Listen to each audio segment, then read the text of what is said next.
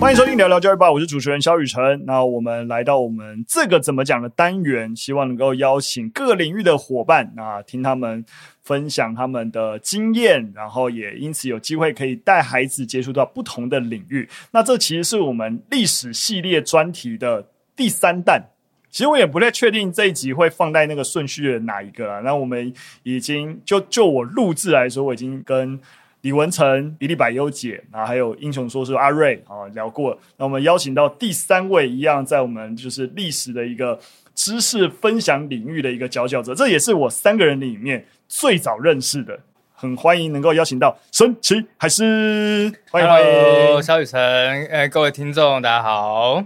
好，那海狮啊，就是我其实，在那个这几集里面，通常都会先问第一个问题，是你通常会给自己一个标签，你会用什么标签？所谓的标签，所谓标签就是你是我是呃，例如说什么。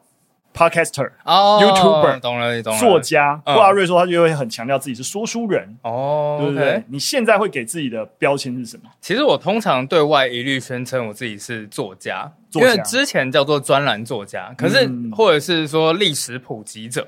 嗯、那通常在讲到历史普及者的时候，别人就会讲说啊，就是个没工作的。对。历史对，所以之前在网络作家或是专栏作家的时候，就会感觉哎，好像嗯，没，就是平常没什么事情要做，是不是？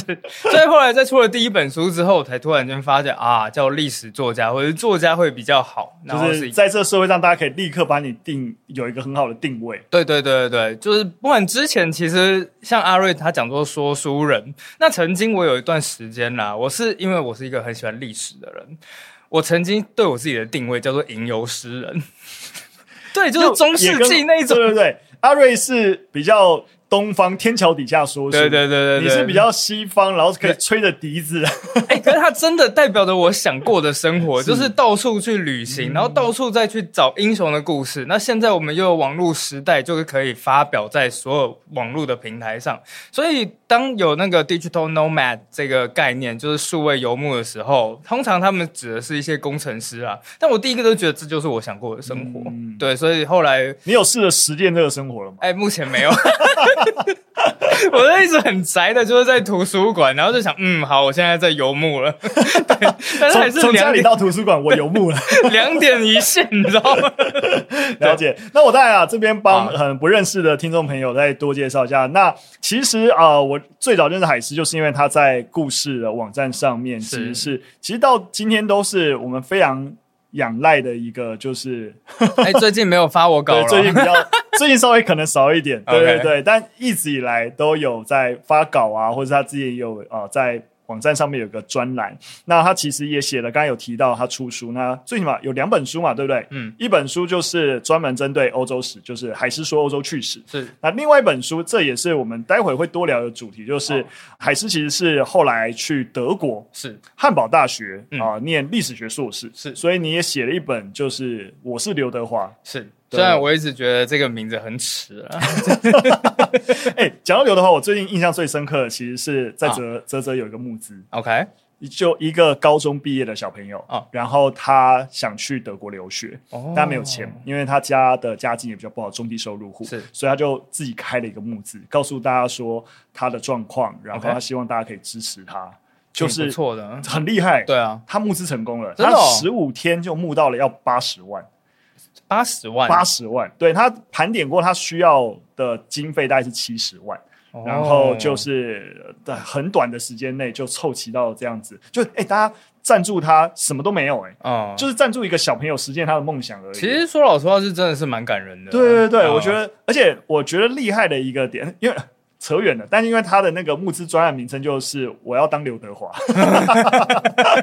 所以 所以呃，对对对，是不是曾经在看过我这本书这个样子以后，就啊，我也想要跟海狮一样成为刘德华。早知道我应该要先去问问，哎，是不是看过我的书，我也来捐捐赠一下之类的。所以我觉得哦，呃，扯远了，但就对这个名字有意思。但的确那时候看到这个专案的时候，觉得哇，一个。一个孩子其实去德国留学，很长不是一般台湾其实想要留学的一个首选。是对对对，然后所以那时候看到那个募资专案有耳目一新，但我觉得那时候更开心的点是，当看到台湾的小朋友啊、呃、遇到了问题。然后他寻求一个这个市场上可以接受的一个解决方案，是媒合到资源，实现自己的一个目标。我觉得是一个非常。就你知道，激励人心的，就觉得哇，台湾教育教育出来孩子就应该要这个样。其实真的是蛮厉害的。嗯，所以我觉得今天因为多谈这个也是海思其实现在有教学经验。你现在目前在哪里教？哦，我自己是在新店某高中，嗯，然后上那种多元选修的课程，所以我不是一个严格意义上的历史老师，不是那种正规的，就是说教程教真。我是一个不正规的，对对对，是可以说是体制外被邀请。然后来额外开课老师，对对对对对，我自己都自己称自称为叫做编制内体制外了，嗯、就是对，对对对对对，所以也有一些教学经验，然后又有德国经验。我想今天就可以从比较多的层面，然后看看啊，从海狮的经验出发，作为一个历史的普及者，他的不同的一个经历，然后那可以就是给大家。不一样的一个启示啊，你知道吗？在那个文成那集结束以后，uh huh. 我们在社团里面，因为我们有个聊教育吧的社团呢，很多教育工作者这样，嗯、然后就发文说，他就是听了那一集以后，然后对于自己。作为一个教师，未来要转换职涯，就更有信心，哦、然后就要真的就离开，要离开教育现场了。哦、真的假的？当然我不知道这到底是不 是。对啊，我想说问你，等一下这个，所以是鼓励大家离开，不不，我觉得也不是鼓励大家离开，我觉得反之是，我觉得一旦包含我自己还在学校教书的时候，Yep 我觉得一旦有了教师这个工作，嗯，通常比较难离开了啊，就是觉得好不容易或这个。社会的氛围有什么？哇，你在这个工作了，你还要离开吗？那外面的挑战其实更如何如何？其实学校的老师是真的在认知一般认知里面是比较稳定的一个工作。对啊，对啊，嗯、所以而且社会地位又高，是对，所以就是我觉得是很多体制内老师即使觉得。好像待一阵子，想要有新的挑战，哦、或是不是要鼓励他们离开，而是那些其实有想要离开、有希望找到更适合他们人生选择的老师，其实做出这个选择对他们来说是困难的。OK，那我觉得像。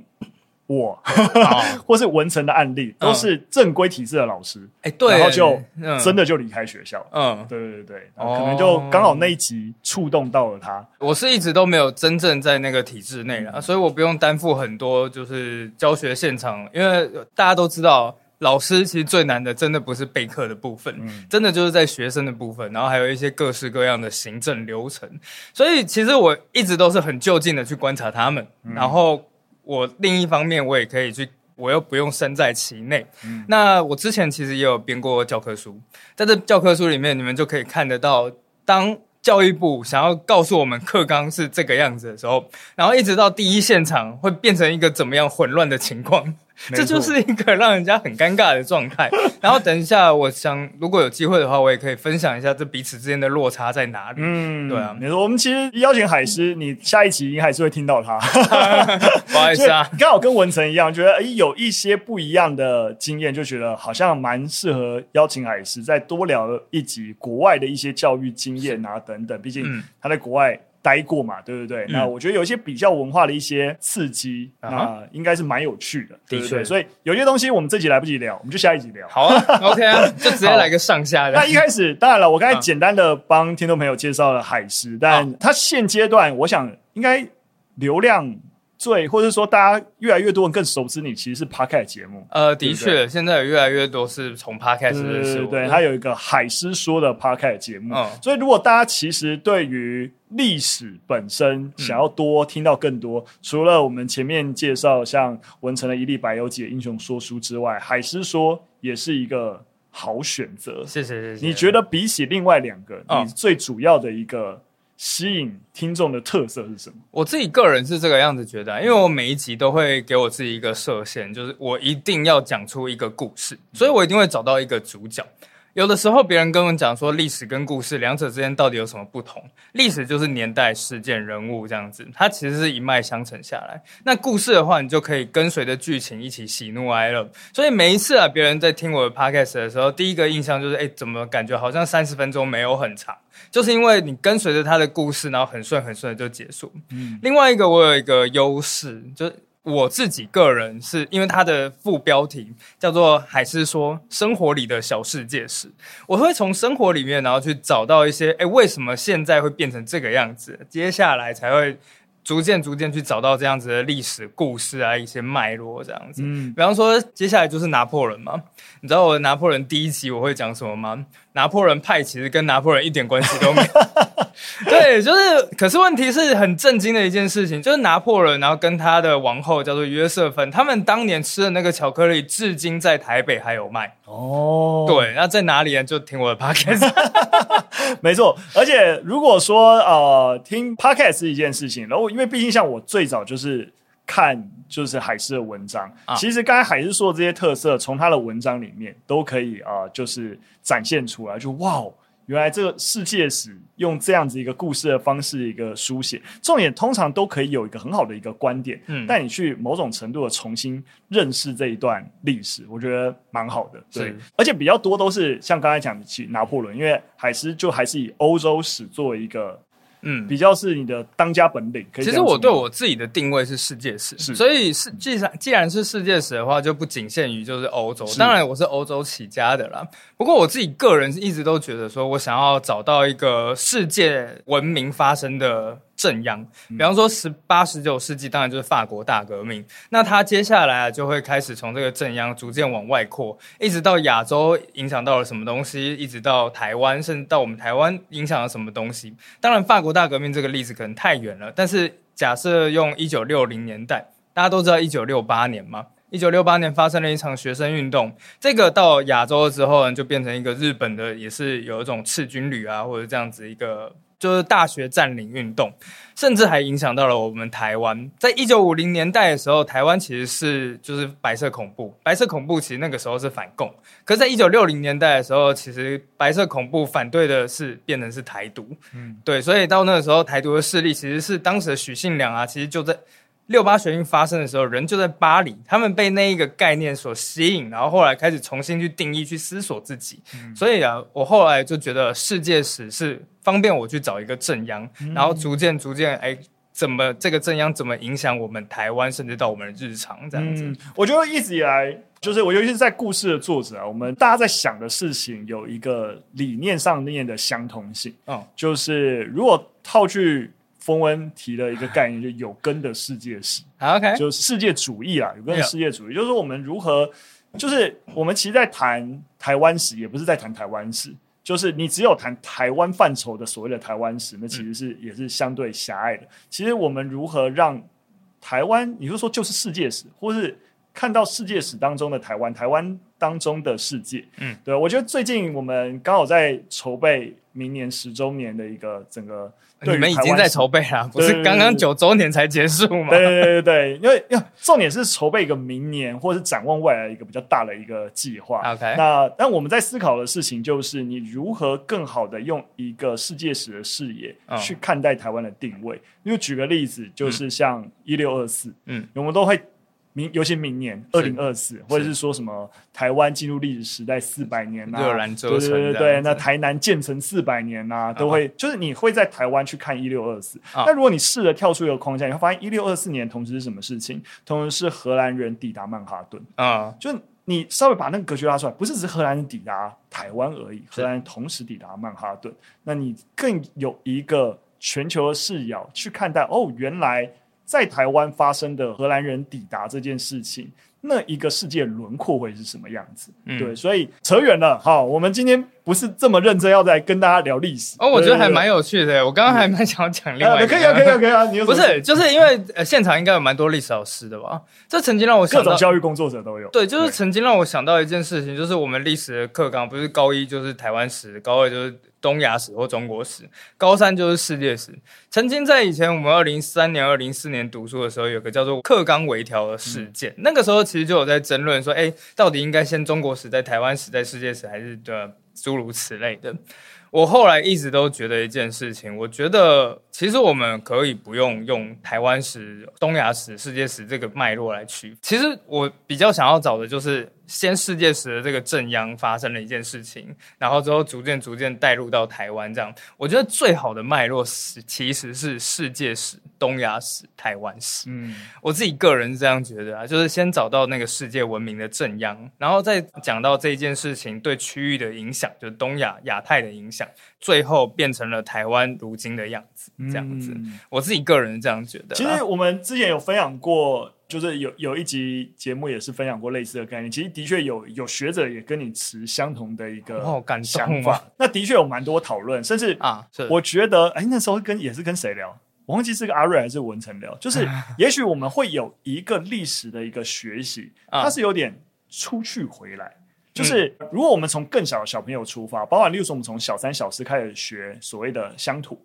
就乡土教育，的确更小一点小朋友，他一定是从他周围开始认识嘛，对不对？哎、嗯，我出去，哎，为什么有这座庙？或是哎，我社区为什么长这个样子？对他一定从身边开始认识。所以也必须要说，本来的整个所谓的台湾史、东亚史、世界史，它本来就是就是用这种同心圆的概念，就是说你从你身边在意的事情，一路扩及到。对于世界的一个认识，对，是它是这样出去的。但是就跟 刚刚还是讲的一样，实际上面，当我们去理解台湾的时候，你带着世界史的认识来理解台湾，嗯，这其实是关键重要，你才会知道哦，原来这件事情的发生，它的整体的全球的联动性是怎么样子。嗯，所以应该可能有一种做法是出去再回来。嗯，我先有一个从台湾啊、哦、了解世界，但不能停在世界没有，再从世界咻再绕回台湾。对啊。就是差不多就是这样子。曾经我也想过，就是哎，台湾你也可以先从台湾身边的一个小庙，然后一直到亚洲到世界这样子。这其实是之后那个你们给我的一个访纲啊，我提早才要聊。对对，我可是我提早先讲了，就是先破梗一下，让大家就是先 就是先对一百七十六集有一点期待这样子。我那个时候其实就很想要讲一个为什么。欧洲人对历史有兴趣，然后台湾人对历史没有兴趣，就很大的一个部分是，你不觉得台湾的历史教育很有一种断裂的感觉吗？当你在上历史课的时候，它只发生在教室里面，一出教室，你回你抬头看了一下那个招牌，看了一下那个街景，你会发觉你的日常生活跟历史是没有关系的。但当你走在欧洲的街道上的时候，我至今都还记得，印象很深刻。有一个家庭，然后这个家庭啊，它这也是一个民宅。这个民宅在它的门楣上面，就是门的正上方，写一个 PhD 一八七九。然后我那时候就想说什么意思？后来我问了一下，他们就说哦，他们这一家族啊，已经在这边住了好几百年了。然后他们在一八七九年的时候，有人拿到了博士学位。对，就是哇，当年写上去。对，当年博士学位是可以，就在十九世纪，就是哇。那种光耀门楣那种概念，所以你就会开始很好奇，哎，以前的博士到底多难拿？所以对他们来讲，这个历史其实是发生在这世界，直接发生在街角的。你其实要对你的日常生活中产生了一些好奇心，你才会开始去寻找为什么。所以我觉得历史教育的初衷啊，其实是告诉我们、解答我们一件事情，叫做我们的文明为什么会成为现在这个样子。没错，虽然说的确这是下一集的一个重点啊，所以 先破梗，先破梗，先破梗了，所以希望大家期待下一集，我们聊更多历史教育的一些可能性。不过这一集我还是稍微把线拉回来一点，我们还是要想要先回到海狮个人身上，因为还是希望说自己从他个人的经验出发，怎么会做这样的职涯选择啊等等，让大家看到不一样可能性，因为。几乎可以说，海狮从国外回来就是做一个历史普及的专职工作者。我今天可以这样说吗？可以，对不对？所以这是一个，我觉得。其实多数人都很难嗯。做的这个选择，嗯、是。以我刚以，例如说，我跟文成是最起码是先当历史老师，然后普在做普及，出现一些可能性之后，才离开老师专职做普及，嗯、或是像阿瑞，他也是先投入出版或是一些媒体工作，然后再跨到历史普及。嗯、但你是直接就以历史普及为职志，哦，我觉得这个难度更高，因为。大家直接就想，那你你你钱从哪里来？哦、你你要怎么活下来？对，哦、就是写一些文章或干嘛。的确，故事在一开始你写的文章是没有稿费的，是对不对？是是后来我们有办法有一些资源以后，才发稿邀请，那才会是有稿费的。嗯，对。所以到底在那个很前期，然后写文字就是纯分享，到底要怎么？你怎么思考那个职涯？我们先搁着。哦、我觉得今天蛮核心是希望。多聊聊这一部分，okay, 就是历史要怎么样，就是当饭吃，当饭吃。OK，好，OK，OK，okay, okay, 很棒，很棒。对啊，但概念上，我觉得都还是希望开启大家对于这些工作的一些不一样的想象啊。OK，所以我觉得还是先拉回来，刚刚就是前面问的你自己的 Hashtag，嗯。OK，你会拿作家当做 Hashtag，但是就我们刚才问的这些问题，如果你要介绍自己，然后你觉得有没有这些很意外的一些 point 是让你觉得就是说，哎，大家对于你在做的事情会有一个结案错误的认知，就是呃，好了，说了好实话，就是他们的反抗，我是在刚刚十分钟前来看，所以才会，所以一看到说啊，三个会让大家很意外的破音。就好了。啊，没有，就是 我想想哦，就是你知道我写的第一个是什么吗？是就是因为通常都是从 Podcast 认识我的嘛，对，我身高只有一百六十八，跟拿破仑一样高。哎、欸，但我听说啊，拿破仑没买。没有拿破仑，大家以为拿破仑一百五十一，但是事实上有人帮他翻案说拿破仑其实有一百六十八，所以一百六十八是他已经翻案过的。哦，原来如此，原来如此。是但因为那个时候其实一六八在那个年代普遍身高已经不算矮了。法国的平均是一六五，所以他其实高于平均身高，哦、只是他旁边那一些禁卫军全部都一百八、一百九。所以每次都让人家觉得啊，他就是一个小矮子这样。了解了解，对对对对对，因为我有印象，他有被翻案，这件事情是有被翻案。就我刚刚讲的，就是已经被翻案过了。对对对，不能够挑战海狮。没有没有没有没有没有，就对可以。好了，我自己个人通常来讲历史的话，因为我自己个人，我不只是喜欢看那些历史书而已。让大家很意外又没那么意外的 point 是，我会拿历史来当就是我自己生活的一部分。比方说，我看到一些古代的食谱的时候，哎，我就很想知道罗马人想要做，对，我会想要把它做出来。然后我看最近我正在做的就是十三、十四世纪的时候，就是一些中世纪的修女，她们用一些草料或者是精油，然后来做成一些舒缓的。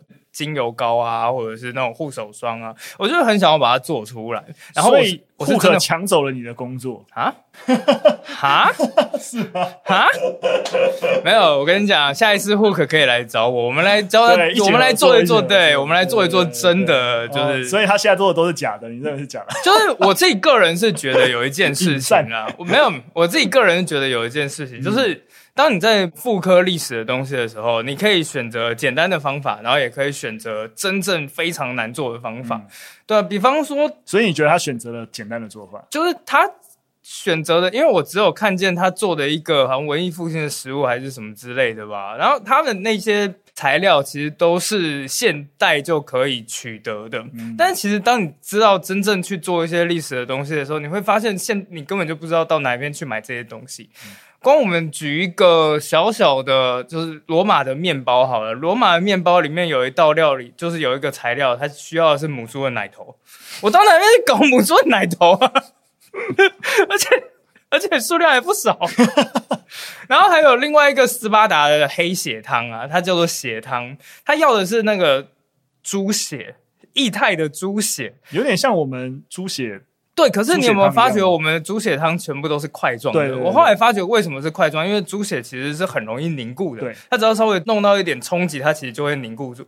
对我们来讲，那个猪血块是很好取得的。但是我们到哪里去找到那种液态的猪血？猪血嗯、对，所以还要跑去屠宰场，在那屠宰场里面，然后就说：“哎，麻烦给我们一点这一种。”液态的猪血，然后你还要加醋，因为醋可以防止它凝固，然后把它这样子拿回来。所以有的时候你会发觉，当你就是当你在这种搜索的过程的时候，其实是好玩的。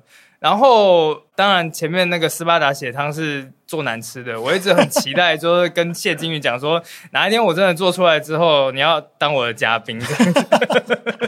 帮你当做一个对，你看谢金鱼算是我们这个领域的一个美食品尝家，他真的是啊、哦，真的很强，非常强，非常强。他现在尤其到台南了之后，哇塞，那个哇，对食物的品味又上了不知道几层楼了。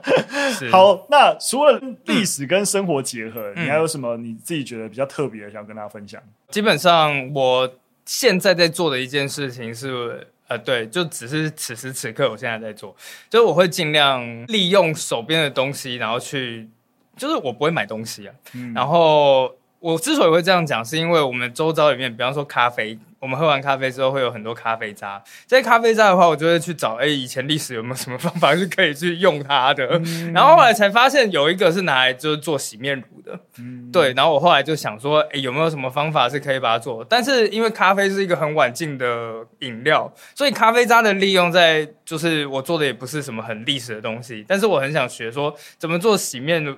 就是怎么用咖啡渣做洗面乳，或者怎么样用柑橘的皮去做洗碗巾。然后它有一些是历史的做法，有一些不是。但是我很喜欢去做这些手做的东西，这也就是为什么历史跟手做到最后是我很想要结合的一个部分。嗯嗯，哎、欸，真的是我遇到了历史人以来，还是第一个，就是不只是哎、欸，很多时候我们觉得啊，你学历史，那你是不是顶多就是说啊，你很喜欢去走访古迹干嘛的？嗯、对，但很少。有人说：“哎、欸，我喜欢历史，所以我的生活的方方面面都跟历史有一个某种程度紧密的关系。我连搬家的时候，那个家具我都跟历史有关。对啊，就觉得这很强大耶。我去找。”一九六零年代波西米亚风的风格，然后去布置我的家里面。就是现在台北有那种家具街啊，或者什么家具街，为什么没有办法打败 IKEA？其实台北的家具街，他们那一些家具的品质都还不错。但是问题是因为大家没有那个哦，不知道对 A 椅子配上 B 桌子组合起来那个图像，他们没办法想象出来，所以宁愿就是去 IKEA，至少 IKEA 已经帮你都配好了。所以这个时候，如果你有一个一九六零年代波西米亚风，直接。就给你当成模范，哎呀，接下来就简单啦，你只要去家具街找相似的东西，哎，就完美了。啊，酷对啊，酷酷。所以别人来我家的时候，我都可以跟他解释很多东西。不过我回到一个很最源头，就是啊，就是什么时候让你觉得开始喜欢历史？嗯，甚至对于要往一路往上去攻读历史这么明确。嗯，其实我说认真的，没有一个真正的。时间点，然后是说啊，从今以后我就要以历史为直至。嗯、我其实呃，我之前就一直都解释到，我对历史开始有兴趣，其实是铁达尼号，嗯、就是一九，就是那时候我才小学五年级。那在小学五年级的时候，谁知道？就是哦，因为。他们那个时候预告片，预告片的时候其实就是满天星斗，然后铁达尼号就是船尾高高翘起。那个时候，我爸就说：“哎、欸，这个这部影片听说很好看。”然后就心想说：“哦，看到那个星星，我想说是不是就是 Star War 或者什么之类的。”然后如果那个时候我们去看的是 Star War，我搞不好开始从此以后对物理化学感兴趣，从此以后就能赚大钱了。但谁知道，就是一个对，就是一个铁达尼号、嗯、啊！可是，在铁达尼号这一瞬间，我突然间发现，哎，我对杰克和罗斯的兴趣其实不是很大。嗯，我对那艘船非常非常的感兴趣，仿佛我上辈子就在那艘船似的。就是那个场景、那个地方，为什么我从来都没有看过类似的风格？当然，现在我们知道就是维多利亚风格，但是那个时候我就有一种很熟悉的感觉。然后之后，大概在小学六年级的时候，我们有一次校外教学，到了那个二二八的那个台湾博物馆。到了那个台湾博物馆的时候，我震撼了，就是。天哪，这不就是电影里面的那一个场景吗？怎么会出现在台湾？嗯、所以那个时候我就台湾博物馆那个大厅走进去也是有两侧的那个楼梯这样子。对，然后它也是一个穹顶，然后对对对，对，是有一个那种彩绘玻璃的。是是是，就是哇，彩绘玻璃可以在那上面这样子，就是发觉哎，其实美这个东西是可以跨越时代的，不只是一九一零年代你会觉得它很好看，它至今我们看了还是觉得很好看。所以我后来就开始发觉，哎，历史上会不会有一些东西是遗传到、流传到我们现在都觉得哦，可以让人疗愈、让人开心的事情？就是其实，在那个时候读历史，就在高中的时候我就开始有兴趣，所以我就开始找了很多美国战地记者，然后那个时候诺曼底登陆的时候。他们看见了什么东西？原子弹炸下来的时候，当时在飞机上面那个美国记者是怎么体会到的？所以你那时候的榜样是要当一个战地记者。哎、欸，其实我是真的有这样想哎、欸。我那时候最喜欢的一个美国作家是海明威。嗯、海明威他参加过第一次世界大战，然后他是当救护员了，可是他就把他的战争经历就做出来这件事。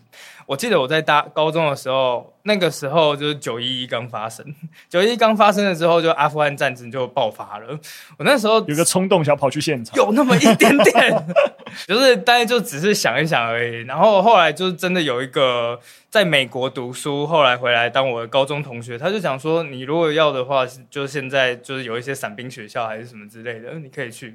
要是我有海明威那个个性的话，我应该会直接冲过去。因为那时候没让你直接报名伞兵学校的原因啊，我的视力不大。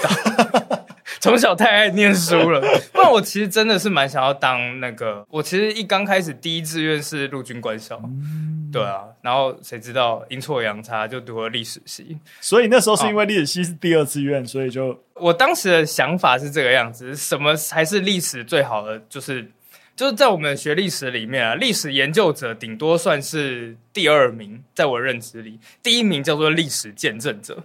就是历史事件的见证者，所以我就心想说，哦，之后如果台湾真的发生大事啊，比方说武力犯台啊，或者这样子，你可以在第一线见证这一切。对，可是我后来发现，我不用当军校，我应该也会见证到。当一般人就有机会见证到。对啊，就是，可是那个时候我就想要考陆军官校，但是他们陆军官校要求的就是视力要零点二，结果我后来就零点一，我就没中了。后来我选历史系是因为啊，就是。你知道没办法现场真正戴钢盔什么之类，你至少可以研究一下战争史，嗯，还是可以去体验稍稍的体验一下那种感觉。所以可以说，其实你也就是啊，几乎可以说就是跟着兴趣走。对啊，我其实是蛮跟着兴趣走。但你在一些专访中也有提到，啊，但是当你念历史系了，我想是很多念历史系或文科都碰到你知道老掉牙的问题啊，就长辈就会问你说，那那你以后干嘛？嗯，你自己当初乃至于到现在，嗯，你是怎么样看待这样的问题？啊，其实说老实话，我是在德国之后才被拯救的。那个时候在大一、大二的时候，其实说老实话，你知道高中就是一个很竞争的环境嘛。有一个跟我成绩非常相近的人，我们两个人就一直在暗地里较劲。后来啊，就是他考上了私立前面的，哎，我忘记商学院吧，我记得。然后当后来就是对我倒印象还很深刻，他我们那时候放榜了，一放榜了之后，我就说上成大历史。他整个噗嗤笑出来，然后我想说，你噗嗤笑什么？人家我好歹也是国立大学的，虽然是历史系这样子，可是之后每一个长辈的反应都开始让我发觉，哦，something wrong，就是每一个都有种不太对劲的感觉，就是哎，他们真的问的问题都一模一样，就是你。将来毕业之后你要做什么？所以我们那时候在大一、大二，我们还会很认真的讲说，哦，历史啊，着重的是分析啊、考据啊，那所以我们将来可以当历史老师。对，就是诸如此类的。那不然就是画一个大饼给他嘛，就啊，我们将来要当中研院的院士啊之类的。然后结果后来啊，唯一的例外呢，就是我的外婆。我的外婆小学都没毕业，她自己已经过世了。她现就如果现在还活着，大概一百多岁了。自小学都没毕业，然后连自己的名字都不太会写，但是他非常的支持我，他就讲说：哇，你你考上什么系啊？哦，历史系，历史系很棒诶。然后我就想说，外婆好棒哦，就是为什么大家都不支持我，只有你支持我？你只有你知道历史系的好啊。后来接下来我外婆讲了另外一句话，我马上就知道哦。他误会什么了？然后他就说：“哦，历史系可以赚大钱呢。”为什么他会这样讲？哦，后来我才知道他真的误会了，他以为是律师系，发音听错了。对对对，所以后来律师律师律师系律师系律师系，对对对对对，所以后来有一点小小的尴尬。不管怎么样啊，反正就大学的时候我还是这个样子想的。嗯那怎么说你去德国被拯救？嗯，因为后来我到了德国去之后，其实严格来讲是到欧洲，因为欧洲我们那时候在语言班，在一个语言班里面，因为大家都不是德国人啊，因为毕竟都是来学德文的，我们就跟一个瑞士情侣聊天。那一瞬间，就是当我说我要来汉堡读历史的时候，其实他们那一瞬间，他们的反应不会是跟台湾人一样，哦，你将来要做什么事情？他们反而是，哇，你真的非常幸运。在那一瞬间，我原本以为，哎，瑞士人比较有钱嘛，毕竟他们，你知道，瑞士买房子是不用还本金的，只要还利息就好了。好，可是问题是，后来连那种比较穷困的，像东欧啊、乌克兰啊，或者是意大利啊、西班牙，他们对文学院其实也是一个类似这样子的概念。当然，后来我问了我德国的同学，因为我后来上研究所，他们就说，因为在欧洲读文科的学生地位是很高的。就是我并不是说哦，外国的月亮比较圆什么之类的，但是我突然间在那一瞬间，我有一种感觉，我们认知的一切的价值观，其实走出了台湾之后，不必然如此。那既然这个样子的话，台湾的价值观只是在这个小小三万六千平方公里两千三百万人这个样子想的，那既然这个样子的话，我何必一定要去遵从呢？所以啊，我后来就开始觉得，诶找到一条自己的路吧，找到一条自己的路，也许可以有一个不一样的风景。嗯、那反正我们就是这么过这么一辈子嘛，对啊，你也没有一个标准教范告诉你说世界该怎么样，对啊，就是这样。很感动哎，谢谢谢谢。当初为什么是会选德国？嗯啊？为什么选德国？哦，因为一个最现实的原因，嗯、德国不用学费啊。对，因为他们认为教育是一项公共财，嗯、就是他们认为教育和知识是一项公共财。那所有人其实都可以透过教育，然后来获得一个更好的机会。但这其实也是有一种，这那个时候我们其实也是在两边用讨论的方式啊，就是因为对美国人来讲，你受教育，将来获得好处的就是你啊，所以。不应该是使用者付费吗？还是应该像德国一样，诶，知识是一项公共财？我觉得台湾有两者都有。台湾其实最好的大学都是国立大学。其实原本刚开始走的是德国那种风格，可是后来在就是录取率啊，或者是多元就是入学这个样子，越来越有一种阶级固化的感觉，就是。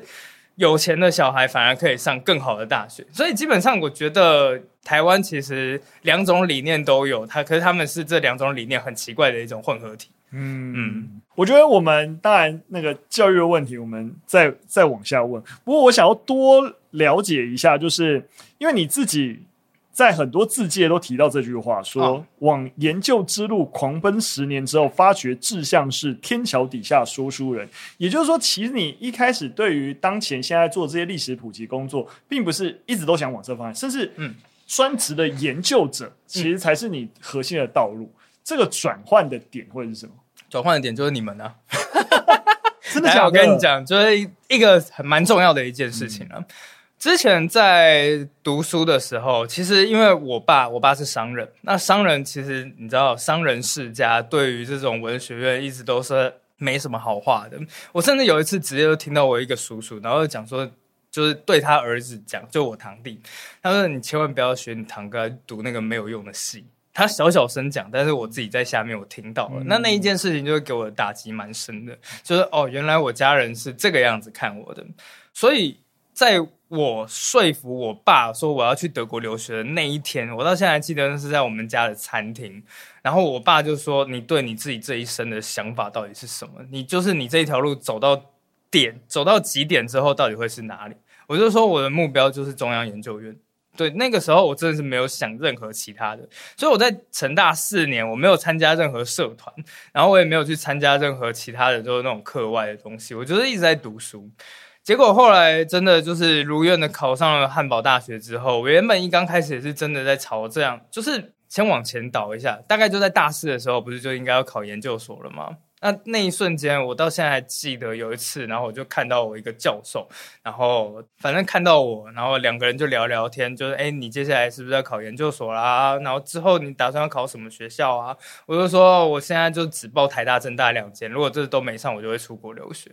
好，那老师们就讲了一句话，就是真的，那个时候我老师很慢悠悠的讲一句，然后就说，如果可以的话，不要读博士吧。对，然后我那时候就心想说，为什么？为什么是这个样子？可是那个时候的确有一种感觉，就是好，我们这些教授，虽然教授在社会民间的声望很高，但是他们这一辈子就是窝在一个小小的研究室里面，那真的是我人生想要做的事情吗？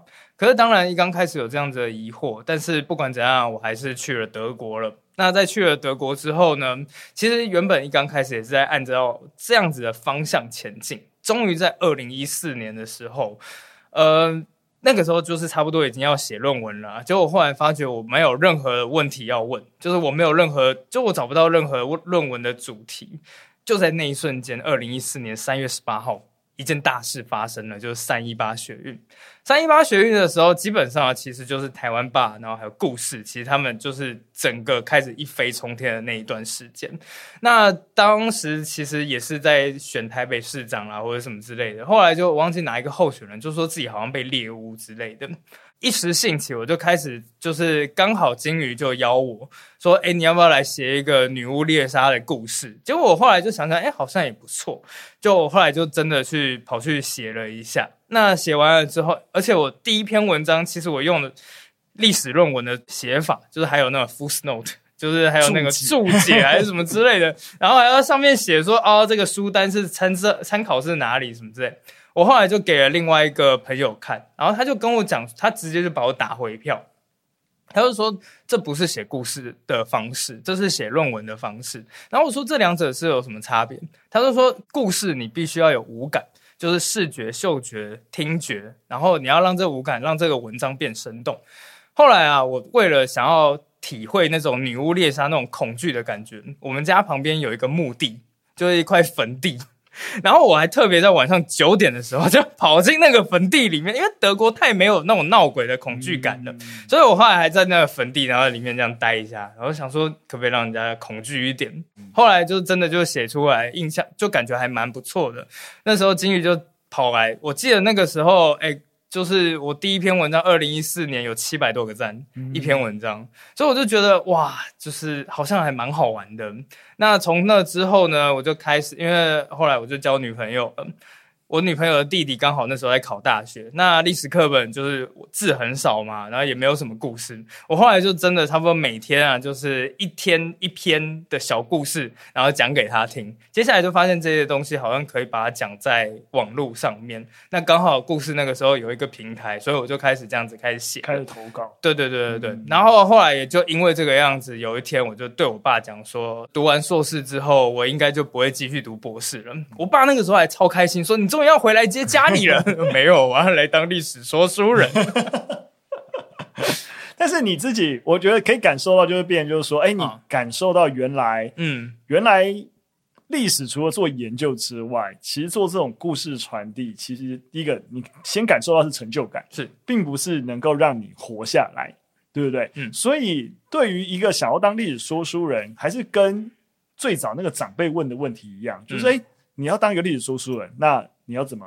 你要你要怎么活下来？你一开始有没有？你在什么时候遇到这个存活问题，或者是之类的？就是在毕业的那一瞬间，嗯、因为在毕业了之后，开始现实的问题马上就回来了嘛。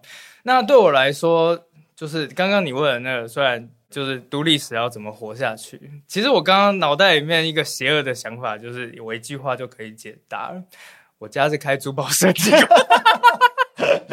我家是开珠宝设计公司，我有家里有办法养活我，可是这没有，这是开玩笑的。对对对对对家里养活我的话，前提就是我必须要回去接家里了。嗯、那当然就是家里也不会养闲人了。嗯、所以呢，后来我那个时候其实刚回来，哎，回来真的非常的惨。我记得我那个时候只剩下整个户头只剩下八千多块。八千一百多吧，结果后来回来之后，我运了一大堆书回来台湾，那尾款是八千块整。我付出去之后，只剩下一百块，然后在我家里面，然后还有好几柜的书在那边，我就心想，我到底该怎么活下去？可是后来我想想一件事情，就是我反正我就先开一个粉丝团，然后我记得。那一瞬，就是当我最穷，只剩下一百多块的时候，我真的有一种生病的感觉。后来很幸运的事情是，我小婶在知道这件事情之后，他塞给我三千块钱。塞给我三千块钱之后，那一瞬间我病好了。就是我原本真的以为，哎，我为什么有点感冒？我为什么觉得有点凉？后来才发现那是发自心底的凉。没钱是真的会造成这个样子。可是后来，当有这三千块之后，我就心想说，好，没关系，我就先发这个文。因为我其实当时没有很害怕的原因，是因为我当时毕竟是一个留德硕士，嗯、然后我知道我自己的志向其实是，其实我我不反对到偏乡当老师，我一直都知道我有这么一条路，然后可以这样子看看。后来我才想说，没关系，我就等这些钱全部都花完之后再看看怎么样吧。刚好那个时候就有一个翻译的案子，然后来找我。然后那个看一看，就是哦，翻译一个字零点五块。虽然现在听起来好像蛮哀伤的，但是那个时候真的是个救命钱呢、啊。我后来当然马上就接下来，然后呃花了一两个月是，德文翻译，对，德文翻成中文。后来就翻，当然那个时候也翻得很烂。后来就是翻完了之后呢，就拿到这两万块。那借由我刚刚前面说，我基本上都不太花钱，就是我什么东西都想要手做，所以这两万块真的也让我撑了大概快半年吧，因为都是吃家里喝家里这样子。后来就是刚好又有案子进来，然后再用花完钱之后又有案子进来，然后逐渐逐渐那个粉丝团就是人数也开始逐渐往上升。嗯、一个转折点是当时有一个人在八卦版问有没有不列颠长工兵的八卦。哦，对对对，后来我就花了这半天时间吧，把这个不列颠长工兵我在德国找到的资料全部都写出来。可是我那时候还没有，居然还没有。说啊，我要宣传我的粉丝团，是金鱼在下面说，诶，他有粉丝团，然后就把链接 take 上去。我在那一瞬间，我的粉丝团从四百涨到两千。那二零一四年、二零诶二零一六年左右的时候，所以后来就逐渐逐渐就知名度打开之后，再加上我花很花的钱也不多，逐渐就这样子沉下来，一直到现在。嗯、所以我一直都说啊。海狮其实是一个时代红利，加上就是再出一个海狮不容易，嗯、因为真的就是一个很机缘凑巧才会出现。那我觉得问题又来了，就是那你等于其实神奇海狮是你的某种程度的笔名，啊、可以这样说吗？对，当初为什么会要用这个名字啊？你要听真正的还是理想版？你想要分享给听众朋友什么样的版本？好，我先讲一个理想版的，我先讲一个理想版。通常我对外的一律宣称就是神奇海狮啊！如果大家去看了一下，就是我的粉丝团，你会发现神奇海狮它不是海狮，它不是马戏团的海狮，它是一只普通的狮子，只是掉到了海里面。这象征着我过去三十年对我自己人生的注解，就是我明明是一个很喜欢历史的，结果却在一个科技岛上面，然后就有一种啊，有种怀才不遇的感觉。所以后来我就决定说，即使要当一只海狮，我要当一只神奇海狮。这个是理想版的说法，这个就是官方版的说法。真正的说法呢，其实是，就是那个时候金鱼问说：“哎，你的粉丝你要取什么笔名啊？”就是每一个人都有笔名。然后我当时刚好在看《海绵宝宝》，《海绵宝宝》有一个神奇的道具叫神奇海螺。就当有任何的问题，海绵宝宝都会讲说：“你为什么不去问问神奇海螺呢？”我记错了，你记成神奇海狮了。所以我后来就变成神奇海狮，想说，哎、欸，那大家有问题也都可以问我，不然我就来叫神奇海螺好了。结果搞错，对，就改了。不过我后来发觉搞错的还不是我，因为我刚叫神奇海狮的时候，没有人知道我叫海狮，他们都在讲，他们都在叫错，我都直接叫神奇海螺吗？没有，他直接叫什么神奇海参呢？然后后来就是你到底是海什么？然后干脆就哎，你干脆叫神奇海鲜算了。对，差不多是这样子。哎、欸，但我必须要说，我觉得其实很多时候，大家问台湾爸为什么叫台湾爸，其实跟跟你的故事有异曲同工之妙。哦，我也蛮想知道。就是其实我觉得我们很多时候都会是先射箭再画靶啊，嗯、但其实这也不是坏事。例如说一样，台湾爸为什么叫台湾爸？它有一个官方的版本跟一个实际的版本。官方的版本是什么？哦、我们刚刚刚好上一个会议，刚好有一个国外的。呃，就是来拜访这样子，然后我们就用英文跟他介绍，台湾吧不是一间真的酒吧，我们是其实我们是做教育的，但我们不希望大家想到教育就想到什么，就是 school classroom，就是你就会想到一些很很规规矩矩、很无聊的东西。我们有没有可能把知识交换，把这样子对于这种你知道，就是那种认知上面的一种提升，那种。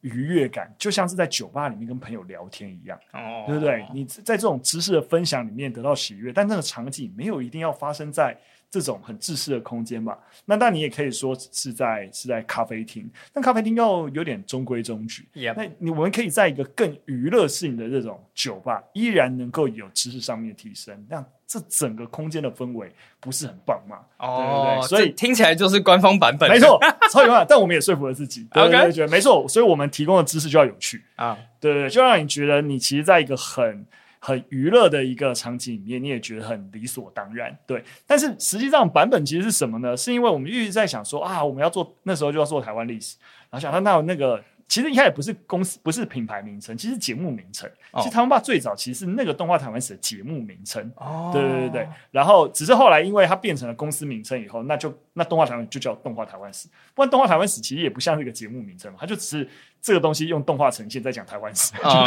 就对，就就这样而已。对，那它最早其实就是就叫台湾吧。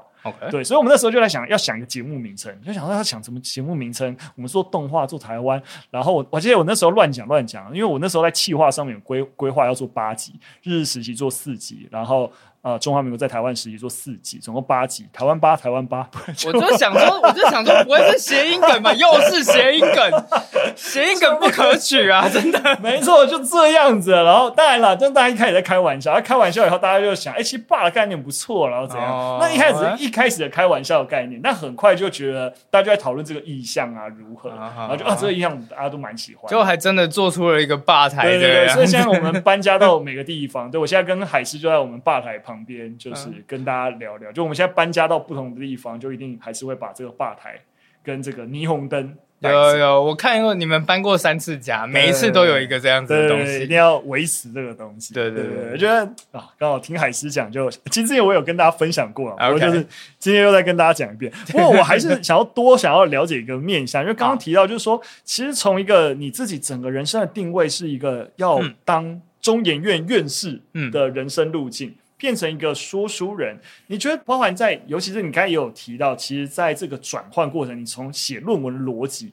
变成一个故事分享的逻辑，但是好像是完全转换战场。但其实这个研究的底蕴，包含你你刚才提到了，诶，要分享英国长工兵，其实你也会从成研究的东西带过来。所以你觉得这个研究的底层的训练，跟你在进行这种故事分享，然后以传播为核心，这个两者不同技能之间的一个互动关系会是怎么样子？其实我自己个人觉得，我之所以会写出这样子的故事，跟我受的历史学训练很有关系。怎么说？这也就是为什么我一直到现在我都还很支持历史系的原因了。其实历史系通常有很多人都说历史系写不好历史普及，就是因为历史系的人就是想的没没嘎嘎太多了，然后写一篇历史普及文还需要一百个 footnote 这样子。可是后来我发觉，这个只是在描，就是在写东西的时候会有的问题，但是历史系比起其他的系在写历史普及有一个最大的优势是，我们知道那些资料库在哪里。所有呃，所有在写历史普及的，他们通常会做的事情是，他们去把一个很长很长的事件，然后缩减成一个。简单有趣的东西，然后把它这样子描写出来。但是对于那一些中间事件发生的那些细节的刻画，人物的心境的转折，哎，可能不是把握得这么好。但是我后来发觉，历史系至少我啦，对我来讲，因为我完全就知道说哪边可以去找到事件发生当事人的日记，那当时的人们他们看到的是什么景象，所以我后来就发觉，我写的东西跟一般历史普及有一点不一样的地方，是我可以。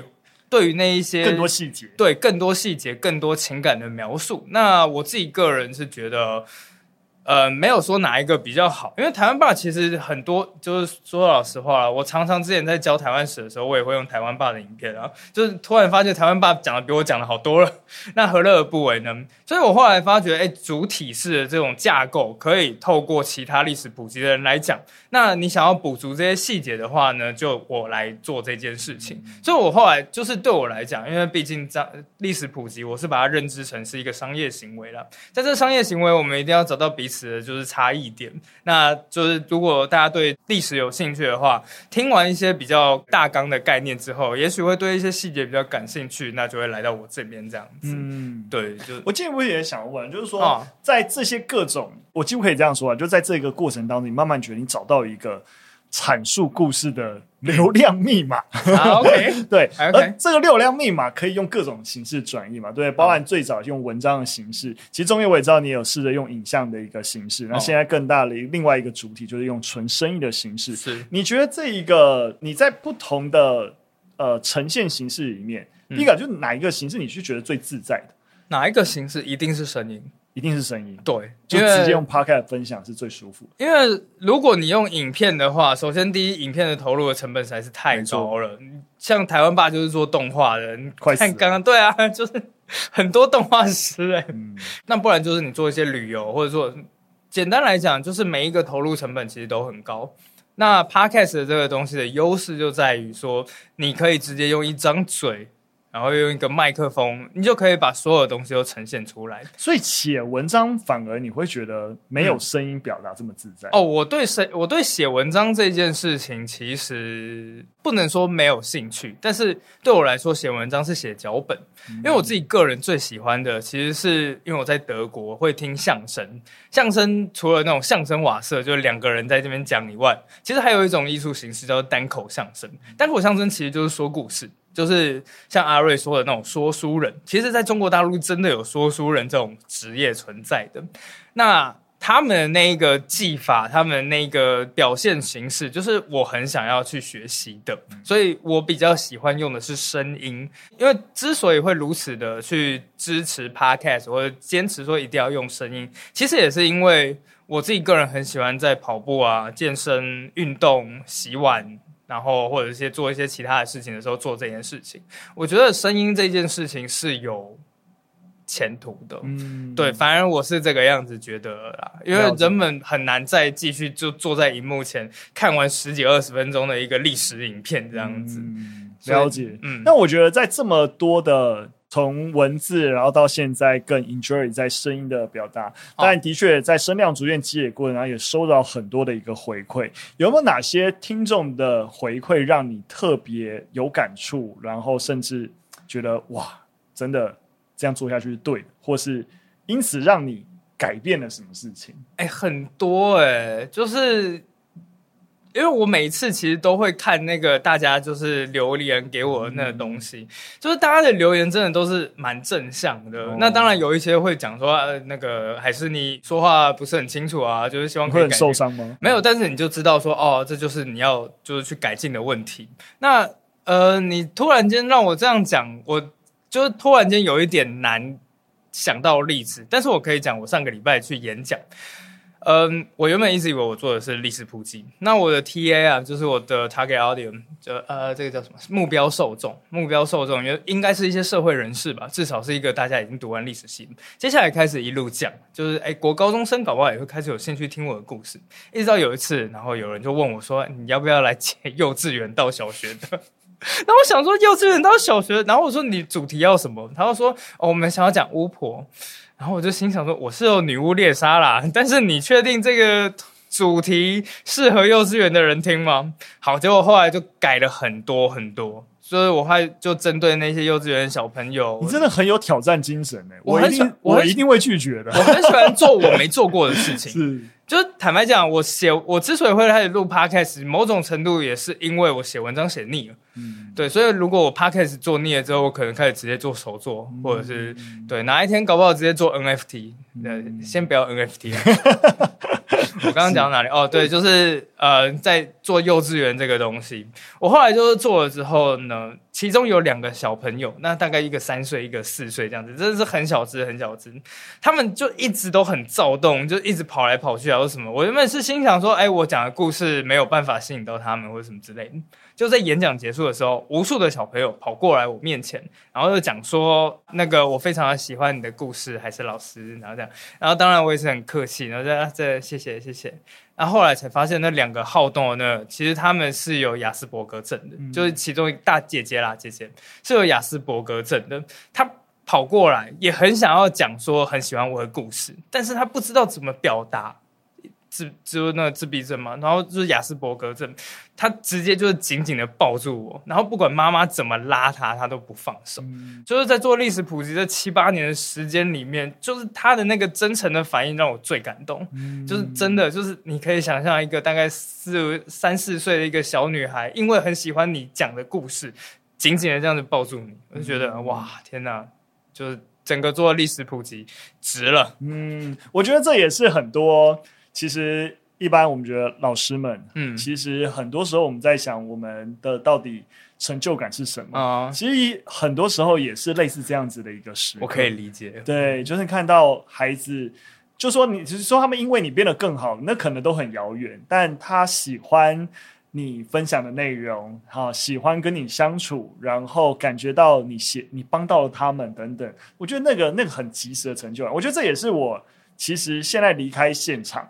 你说有一点点怅然若失的感觉，也是这样。就是可以理解。其实你说好，以我现阶段在台湾吧，我们可以影响更多人，但是那个最具体 face to face 的这样子的一个连接，这样的影响力，这样的回馈，其实反而就会比较困难了。我到现在还记得我在那个我学校的第一年，然后讲完这一个学期的历史之后，有一个学生就讲了，就是哇。就是在之前我不知道历史是可以这个样子讲的，嗯、就是讲这一句话，然后让我爽了，就是整个寒假这样子。后来我跟这其他的同事，就是其他老师讲这，然后他们才说，你有没有发觉，老师其实是很容易被满足的，嗯、学生的一句话就可以让你感动成这个样子。嗯、那也就是这样子，我现在一直都还在现场。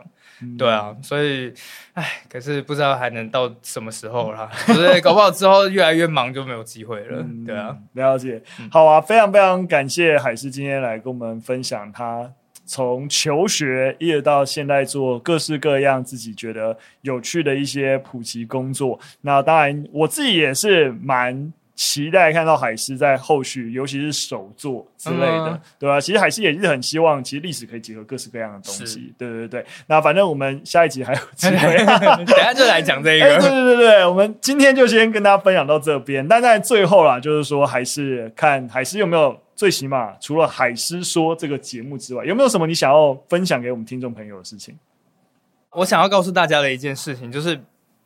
其实每一个人都以为自己的人生是有一个标准答案存在的。我们花了很长很长的时间去寻找一个标准答案。从小到大，就是刚刚回顾这整个我自己的人生。那以前其实我是一个很乖的小孩，完全跟现在不一样，就是一直都想说哦，我要循规蹈矩这样。可是后来我才发现，教育啊，教育奖赏的是守规矩的人，所以。后来长大之后，才发现一件事情，就是其实人生没有所谓的标准答案，这种东西每一个人都不一样。所以我自己个人给大家的建议就是多去尝试，就是没什么好损失的啦。嗯、然后一定要走出去，走出去的概念不是说外国的月亮比较圆，而是当你跟国外去做一个比较之后，你会开始对你自己的家乡产生一种好奇心。这个好奇心会导致你去不断的去搜寻，哎，为什么我们家乡会变成现在这个样子？然后会让你有就是多一份对乡土的感情这样子。嗯，所以说我本来一开始我刚才问这个问题是想说，还是有什么要业配的东西？这个部分也蛮好的，作为一个 ending。那个欢迎来参加，就海狮说生活里的小世界是。对对对 对对，多讲一点，这是什么？啊、就是没有，就是我的 podcast 啊、哦。对对对对对，就是这个 podcast 的节目，当然我们也会把连接放在我们的资讯栏当中。感谢感谢。对，对对，我真的觉得在谈世界史，就是海狮说世界史，真的是我听过所有的世界史的内容里面，我觉得真的是非常非常幸福的。你还有听过谁讲世界史吗？你还有别人啊？哦，真的？对对对，哦、但是有些如果。我其实因为我不是很喜欢很八卦型的了解内容，OK，我就不说了。对对对，哦，我懂你的意思。我个人这个人 不要这样子，偏好问题，偏好问题。OK OK，所以海狮的，当然因为我一起来也就看他的文章，对对对，所以当然就是可能也多了这份情感。是，非常非常感谢感谢。大家可以，如果你喜欢历史，喜欢世界史，可以支持海狮。好了，那最后当然就是我们有本来都有一个很小的问题，当然因为是现场还是比较多教育工作者，有没有一些你觉得适合？推荐给国中小或推荐给老师的一些资源，是你觉得哎，近期你觉得还不错，然后可以推荐给现场的。你说欧洲史吗？都可以。其实欧洲史任何，我我自己个人虽然这样有点老王卖瓜了，但是因为海狮说欧洲去史，就是橘色的那一本，真的是我针对课纲然后再写出来的。它是课纲的第一年，还是旧课纲的最后一年？就是把整个欧洲史的脉络全部一个故事一个故事这样子串联下来，然后其实我觉得，呃，现在台湾的出版业。